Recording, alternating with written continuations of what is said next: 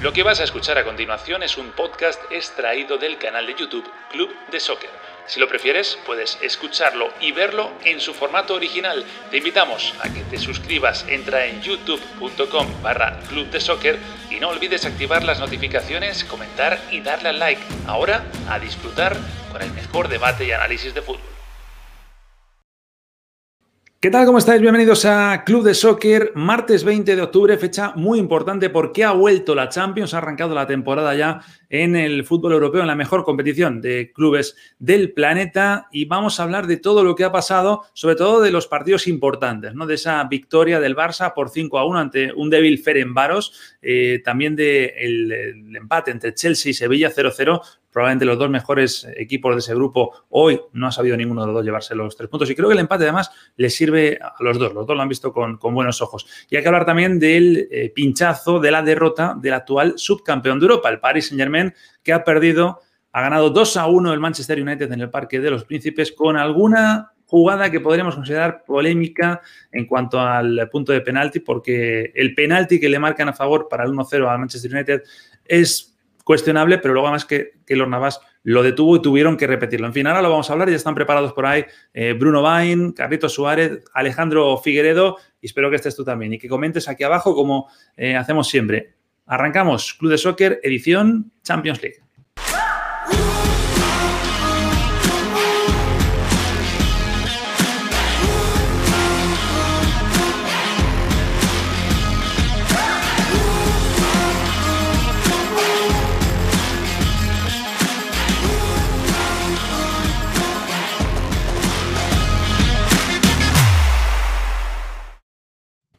Muy buenas. iba a poner el himno de la Champions, pero creo que ya la elegancia que se ve ahí, ¿eh? con la camisa de Figue, de, Bruno, yo no Yo ya tengo, ganas, tengo ¿eh? ganas de hablar de arranque porque propongo un debate intercontinental.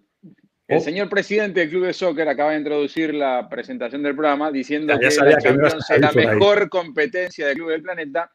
Y yo voy a decir que es la competencia de los mejores clubes del planeta, que no es lo mismo que la mejor competencia, porque creo que la mejor competencia de clubes del planeta se llama la vieja y querida Copa Libertadores de América. Muy buen tema, excelente, Ale. Con el un, romántico, un romántico, Ale. ¿ah? no, por lo menos que vale la pena discutirlo. Seguramente muchos que están acostumbrados y criados en Europa no van a compartir, pero creo que vale la pena el debate en cuanto a pasión y lo que despierta eh, y toda la picardía, eh, a veces mal entendida, que puede tener la Libertadores. Claro, Claro, sobre todo eso, ¿no? La, picardía tiene mucho de, nuestro lado, ¿no? Yo creo que no, no hay discusión, pero bueno, ya ya estaremos hablando de eso. La pasión, creo que es lo único con lo que no puedo la palabra quedar de eso. sorprendimos en el ranking. ¿Sabes qué pasa, Figue? Bruno y Carlito van a saber de lo que voy a hablar a continuación.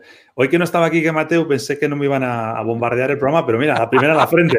Luego son sigamos, el tema y no tocamos el análisis ni del Barça De hecho, si queréis, si queréis hablamos de la, Libertadores directamente. No, digamos nada. Bueno, juega River ahora en un rato, eh, mientras estamos haciendo esto. Sí, sí. Con Liga de Quito, ¿no? Sí, señor. Has visto que yo tampoco es que esté desconectado de la libertad. No, no, que vas a estar desconectado, pero dijiste bastante suelto de cuerpo, que era el mejor torneo de clubes del mundo. Pido disculpas, eh, pido, pido, perdón, pido perdón. Eh, vamos, a, vamos a, ver. Es el mejor marketeado y donde más dinero hay, eso no lo discute nada. Eh, es lo que iba a decir ahora. Vamos a ver los resultados de, de este martes en la competición donde están los jugadores que más que más sueldos, más sueldos altos tienen, que más de élite son, también la competición que más dinero reparte entre sus equipos eh, y lo que queráis. Lo, eh, eh, lo que queráis, lo que queráis. Ahí están los resultados. Ha ganado el Brujas en San Petersburgo al Zenit 1-2. Ha ganado la Juve visitando al Dinamo de Kiev en el debut de Pirlo en, Champions 2-0. Los dos goles de Morata, por cierto. Cuidado con Morata. Hay jugadores que les pones una camiseta y meten goles. No sé, no sé qué tiene. El Rennes ha empatado 1-1 con el Krasnodar. El otro partido de ese grupo era ese Chelsea 0, Sevilla 0 de que hablaba al principio. Ojo a la Lazio me ha encantado la Lazio, 3 a 1 al, al Dortmund, el gol de Dortmund, por cierto, de Haaland. Mm. El Barça 5 le ha metido al Ferenbaros con un gol de penalti de los húngaros. Y luego ese PSG 1, United 2 del que hablábamos y Leipzig 2, Estambul Saxagir 0. Partidazo, sí señor. Vamos a hablar de eso. Eh, vamos a hacerlo después para que la gente se quede ahí enganchada, se quede conectada. Y si os parece, vamos a comenzar eh, hablando del partido del, del Camp Nou, porque es verdad que el Barça hoy tenía... Eh, mucho que hacer. Podría parecer un partido sencillo y seguramente lo era, porque el nivel del Ferenbaros puede ser de un equipo de, ¿qué? Segunda División B, si hablamos de fútbol, por ejemplo, comparativamente con el, con el Barça, pero venían de perder, venían de muchas dudas. Eh, ¿Qué sensaciones os ha dejado este Barça? ¿Os, ha convencido? Es el último partido antes del Clásico, también hay que tener en cuenta eso, ¿eh? Sí, yo creo que una victoria 5 a 1 es lógico que convence y deja cositas eh, como para que si sos hincha del Barça te ilusiones. En los minutos de trincado, eh, cierre de primer tiempo y alguna aparición en el segundo, eh, que Pedri haya mojado, que dos chicos de 17 también hayan estado en la red rival, este hito, si se quiere, histórico, en un momento en que tanto se venía cuestionando el recambio del Barça, que están viejos, que están grandes. Bueno, acá tenés dos muy jovencitos que uno imagina van a ser del Barça, por lo menos Ansu Fati, por mm. un buen tiempo mojando en Liga de Campeones. Creo que de cara al clásico y al partido con la Juventus de la semana que viene es una buena noticia. Ahora, hay cosas para mejorar, cosas para analizar, que a Piqué no lo pueden superar tan fácil eh, eh, y, ganarse una tarjeta roja así, por supuesto. Que Piqué no va a estar contra la Juve, por cierto. Antes de, Carlitos y de Figue, recuerdo, goles de Messi de penalti en el 27, Ansu Fati en el 42 y ya en la segunda parte Coutinho, Pedri y Dembélé. Más o menos lo había contado Bruno, pero por, contarlo bien. Y luego en el Ferenbaros, Caratín. Dembélé mostró una cara mejor que la del otro día, ¿no? Eso es buena noticia también para, el Barcelona. Atención que de última hora se supo que están renovados ya los contratos de Ter Stegen, de Lenglet, de Piqué y de De Jong. Son, son buenas noticias para el, Barcelona y para los hinchas que evidentemente gustan de estos, de estos futbolistas, más allá de ese momento tan particular que tiene Piqué.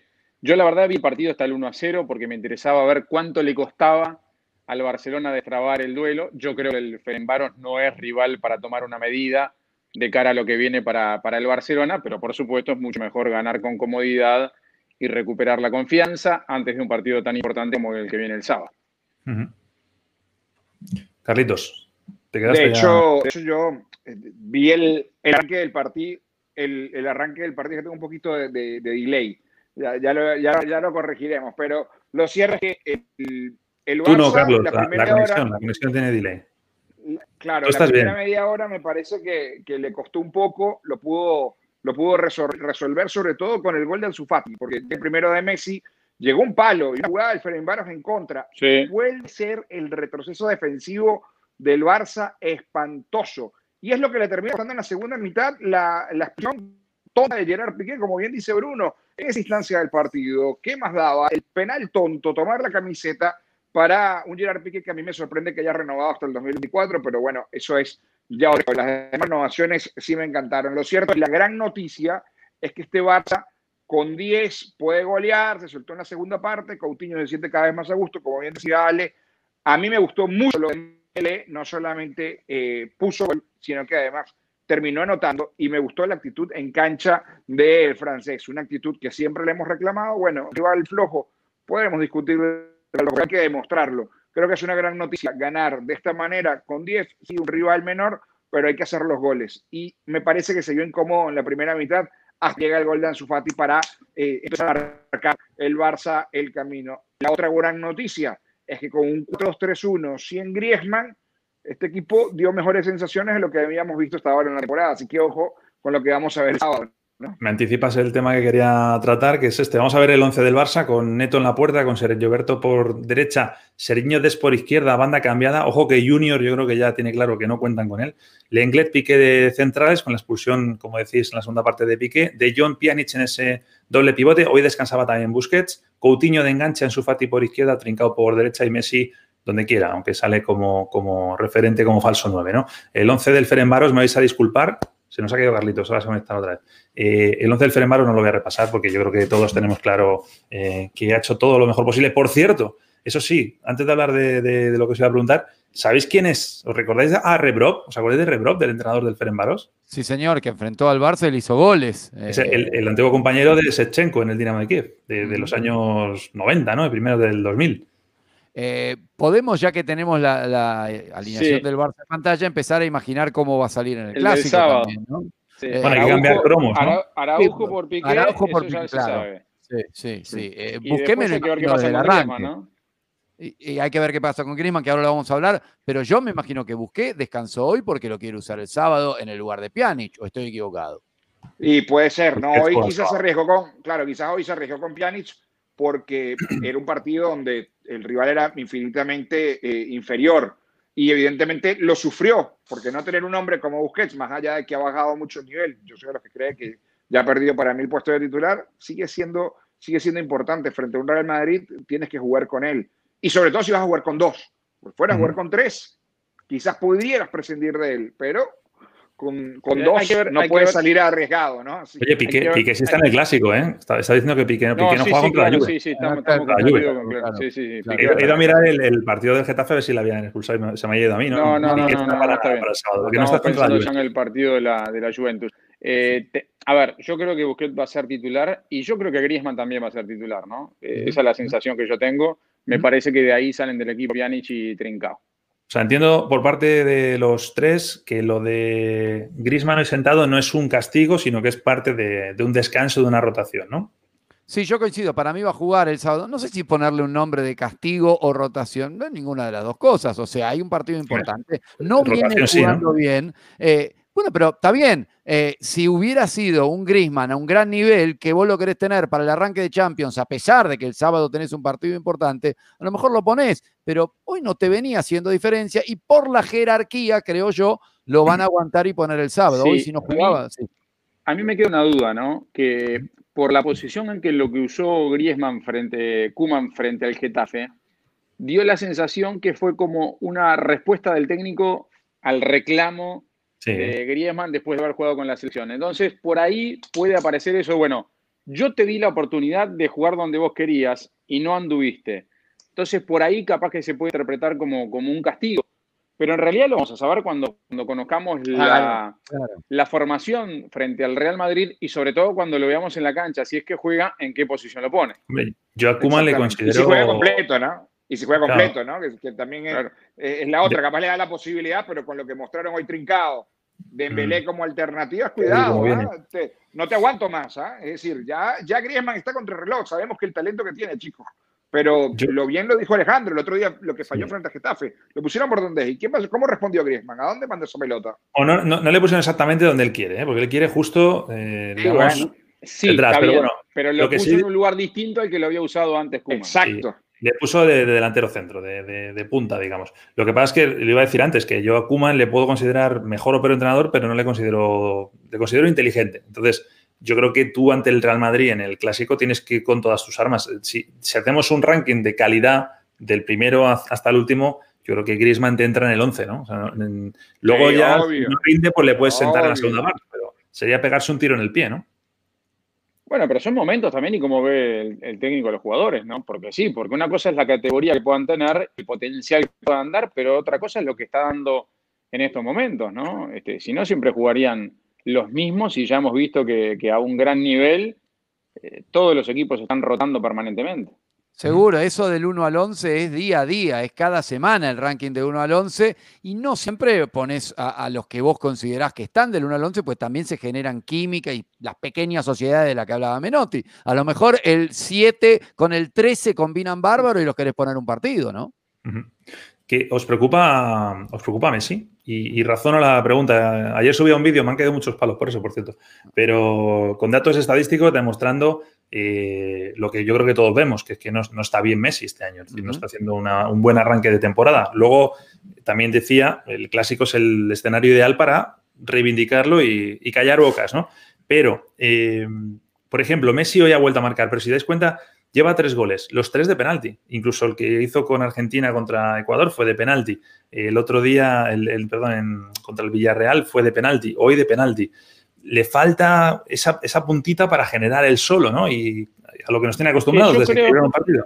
Yo creo que hay que asumir de alguna manera que, en el fútbol eh, el, rendimiento físico y el tema de la edad pasa factura, eh, como quizás no ocurre en, otros deportes.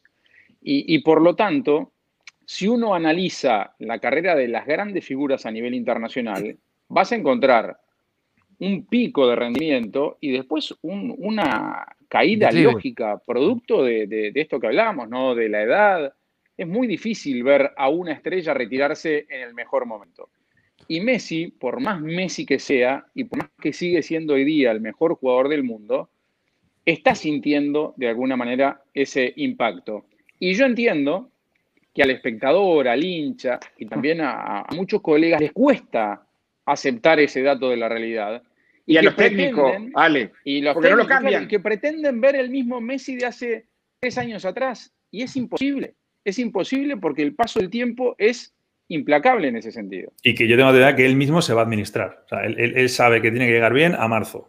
Sí, igual vos sabés que no es una personalidad eh, tan acorde con esa conducta, la de administrarse, la de Messi, quizás lo aprenda tarde, pero yo coincido con el análisis de Alejandro. Eh, no es solamente un mal comienzo para mí, y esto solo lo va a decir el tiempo, porque ha tenido temporadas de comienzos flojos en donde después, bueno, compensa con creces lo que no había hecho en el primer mes. Eh, uno vislumbra, o voy a hablar en primera persona, yo vislumbro que esta va a ser más complicada, lo de los tres goles solo de penal puede ser anecdótico, pero las apariciones en los diferentes partidos, tanto con Argentina como con Barcelona, me parecen más esporádicas, las arrancadas son menos, eh, son también cuando arrancan, elude a menos rival. Mirá lo que estoy diciendo, ¿no? Hay jugadores que no eluden a ninguno nunca. ese vídeo del, que, del, que, os hablaba, eh, que está ahí en el canal, por aquí le voy a poner arriba para que la gente lo vea si quiere. Yo lo vi. Eso, claro, o sea, él no ha perdido la eficacia, pero afronta menos eh, los regates, tira menos centros, da menos pases, o sea, por eso digo lo de administrarse. En, minutos no, si lo ha jugado todo. Hoy ha vuelto a jugar el partido.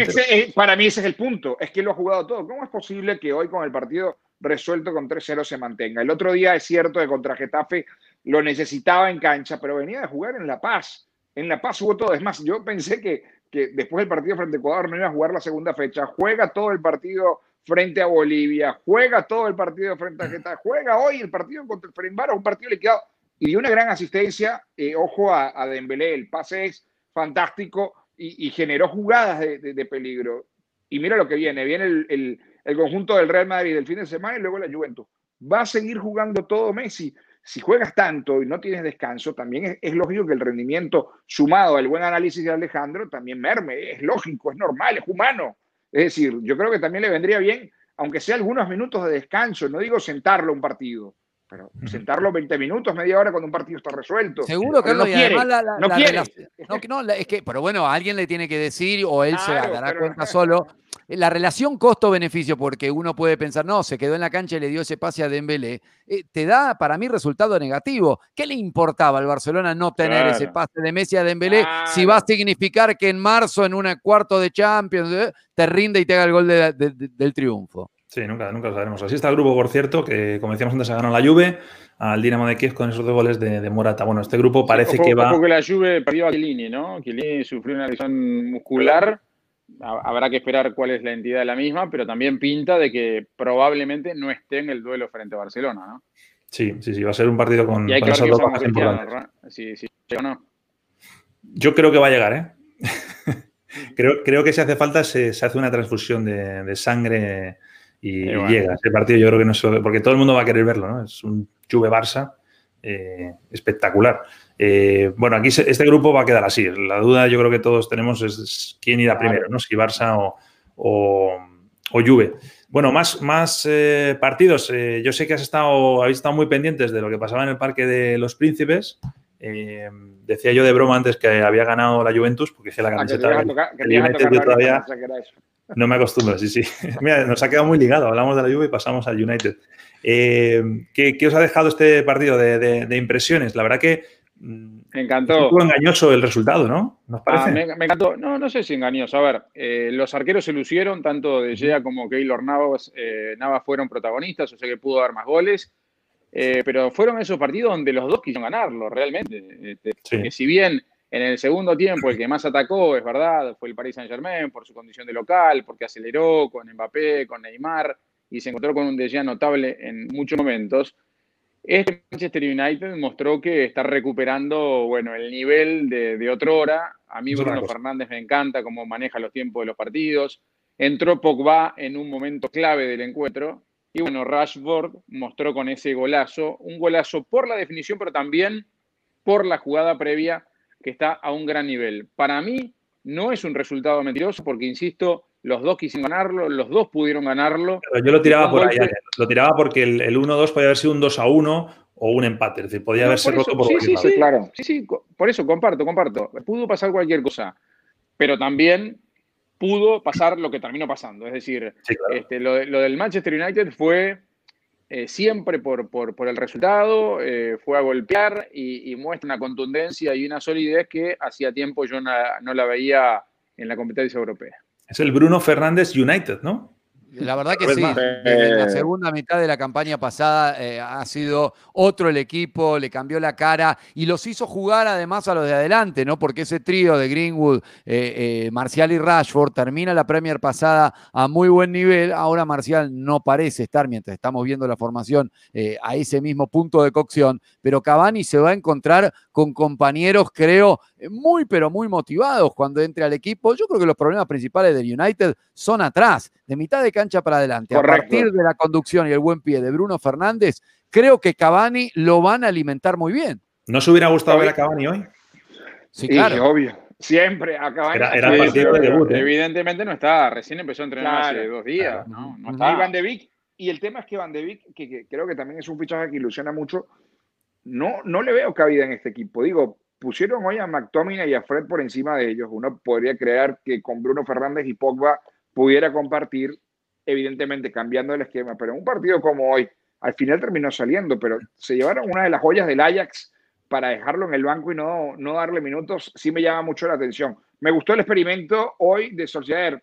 Me gustó porque sirvió. Cuando lo vi me ponía las manos a la cabeza, porque si bien es cierto, Maguire no está bien y Lindelof tampoco, pero jugar con Luke Shaw como tercer, con, con tres centrales y poner a Alex Telles, que me gustó mucho por esa, esa banda izquierda, le terminó resultando. Les llegaron mucho, pero no les hicieron gol. Eh, creo que habla también de, de, una buena planificación de Solskjaer y, y del gran trabajo de, David De Gea para esa victoria, que vuelve a darle pesadillas al Paris Saint-Germain. Me decepciona que Mbappé mostró mucha explosividad, pero no fue efectivo. Y lo mismo me pasó con, con Neymar. Eh, vi a Neymar por momentos también perdido. Están como, como entreverados los dos, ¿no? Están como entrando en, una, en una dinámica negativa, me parece. A medida que las cosas no les salen, les cuesta sacarse, como decimos nosotros, el balde, ¿no? Me parece que se tienen rachas negativas en los partidos producto de la frustración por algunas instancias y eso es lo peor que pueden hacer porque tienen un talento tan grande que si ellos siguen aportando el ritmo que tienen que poner, rápidamente revierten cualquier acción, ¿no? pero no les está saliendo y, en eso pierde el equipo. Y en estos partidos es donde más se tienen que probar a sí mismos, ¿no? Porque eh, quienes vemos eh, la liga francesa más o menos, te das cuenta que la caminan. Entonces, la referencia real para los partidos pesados puede ser un choque con el United en primera vuelta, donde además tenés, si querés, la tranquilidad de que lo podés perder, como les pasó hoy, eh, pero eh, es tu medida. Ahí es donde todos los del PSG eh, apuntan y los dirigentes también, porque el campeonato francés, lo, ¿qué, fue? Siete de ocho que ganaron, y creo que fueron cuatro de los últimos seis que, hicieron el triplete. Es decir, lo tienen dominada la liga, juegan para esto. Bastante accesible. y la mala noticia es esa, ¿no? El grupo no es un grupo simple, ¿no? Bueno, el, cuidado que yo no descartaría que el ah. PSG acabe. Yo creo que no, pero no descartaría que el PSG pueda acabar tercero. ¿eh? Es de los únicos, le diría, ¿eh? porque la Champions, ya que estamos hablando de ella en el programa de hoy, antes me parece que era más peleado quien pasaba. Ahora prácticamente en todos los grupos el 1-2 está clarísimo. Sí, sí, sí, En, el 80% de los grupos sí, yo, yo, coincido. La verdad que sí. Aquí hay que recordar que ganó el, Leipzig. Yo creo que está muy seguir eh, está muy lejos del, nivel de cualquiera de los otros tres, es decir, incluso jugando como local. yo creo que el. además ya, no tiene peso. No, es que además, el, primero es un equipo que no tiene. Eh, digamos, la, no, no tiene, no tiene la, afición que tienen los otros equipos turcos. Tú te vas a jugar contra el Galatasaray allá y te puede caer de todo de la grada. Y el Estambul Seguir es, es el equipo que sigue, es que ni siquiera llena en los partidos de casa. Pero aparte de eso es que no hay público, con lo cual ya el factor turco no, afecta para nada.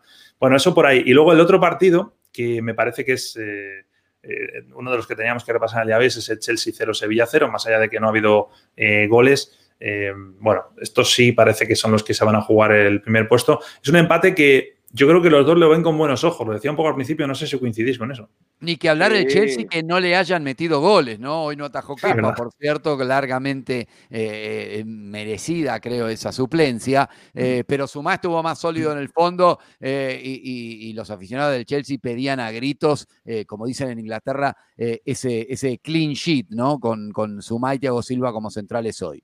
Sí, es que es, un equipo que muy en ataque, ¿eh? pero no en defensa. Es cierto que no tiene la relevancia que tiene en lo que es un mata-mata, ¿no? Este, por el hecho de, la de visitante. Entiendo el punto, pero mm. a mí me parece que, el negocio para el Sevilla, ¿no? Es decir, arrancar el Sevilla sin perder en Londres es, un muy buen resultado. Yo, lo, digo porque para mí a día de hoy Sevilla es más que el Chelsea, ¿eh? A día de hoy, creo que en potencia no, pero, pero, también hay que demostrarlo en la cancha y es un campeonato donde después se juega en España. Bueno, hay quedó, hay quedó demostrado. La saca un punto en casa de, tu rival, en Stanford. Por eso, por eso. Me parece un muy buen negocio para el Sevilla. Eh, a mí lo que me deja dudas del conjunto del Sevilla, que evidentemente es un, es un negocio, pero digo, de cara a lo que puede ser la participación en el grupo, por ejemplo, partido de vuelta y instancias importantes, es la delantera. Eh, a mí Luke de Jong y en City no me parecen hombres determinantes como para poder elevar este equipo al próximo nivel. Ni. Un nivel que sí, eh, ni Munir, el nivel que sí le vemos a Lucas, Lucas Ocampo, el nivel que sí le vemos a, a una gran defensa, porque tiene una gran defensa, la verdad, tiene tiene todos los pergaminos, pero le falta un goleador.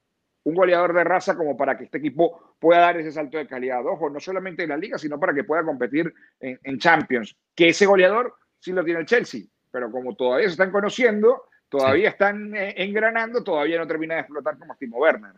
Está gracioso este grupo, ¿eh? Uno, uno, uno y uno, porque han empatado también el, el Rennes y el Krasnodar, en lo que sí me parece una sorpresa, ¿eh? porque yo creo que el Rennes tiene que estar un poquito por encima. El Rennes es el gran perjudicado de esta jornada, yo creo, en este grupo me refiero. Bueno, pues antes de cerrar, que, nos queda poquito ya de programa, eh, del resto de jornada, ¿con qué os quedáis? Yo, yo empiezo yo si queréis, a mí me ha encantado la Lazio. Me ha parecido que ha arrancado un partido, eh, he visto esa primera parte, eh, los primeros 20 minutos son para, para enmarcar, yo creo. Han, metido esos dos, pero han podido meter muchos más. Y es verdad que luego el Dortmund se, revoluciona en la segunda parte, busca un poquito más eh, con insistencia, acaba consiguiendo ese gol de, de Haaland, pero no le ha dado para más, ¿no? Al final esa victoria eh, le hace justicia al equipo italiano, ¿no? Yo me quedo con la victoria de Brujas, ¿eh? que había ganado, que fue cuando debutó en Champions, y después fueron, si no me equivoco, 18 partidos sin conseguir una victoria, un club en donde eh, han pasado unos cuantos sudamericanos, vuelve a sumar de a tres en una fase de grupo de Champions. Yo me quedo con la Copa Libertadores. el Red Bull Live sigue en un rato. El Red Bull Leipzig, ¿no? Sigue el gran momento del Red Bull Leipzig, líder en Alemania. Es cierto, ahí quizás no tuvo exposición frente al conjunto de Estambul, pero Angelino, el que dejaron salir en Barcelona, eh, empieza a ser otra vez protagonista. Buen partido, mantiene, mantiene el cero además. Y jugando cada vez más de punta, Angelino, ¿eh? al que habíamos visto mucho como lateral, aquí aparece todo el tiempo en el área rival y la mete. Ya lo, ya lo, dijimos en el arranque, ¿no? Pero también hay que destacar el doblete de Morata, ¿no? Este, dos goles de Morata con la Juventus, hizo el primer gol del campeonato y después se despachó con otro es importante para, los dos, ¿no? tanto para, el jugador como para, como para la Juve, sin duda. Sí, decían muchos eh, a raíz de la llegada de Morata a la Juve que, iba a jugar muy poco porque estaba Cristiano y demás. Yo creo que, bueno, cuando no esté Cristiano, Morata me parece que es un relevo de lujo. Ya lo fue en el Real Madrid y le fue muy bien. Y luego puede ser un complemento bueno porque Morata la puedes poner también volcado a la derecha. Es decir, que tiene muchos recursos esta, esta Juventus. Vamos a ver para qué le da. Bueno, pues comenzó la Champions y fieles a la cita en, Club de Soccer. Carlitos, Bruno, Figue, muchas gracias. Un placer. Saludos a todos. Chao, chao. Chao.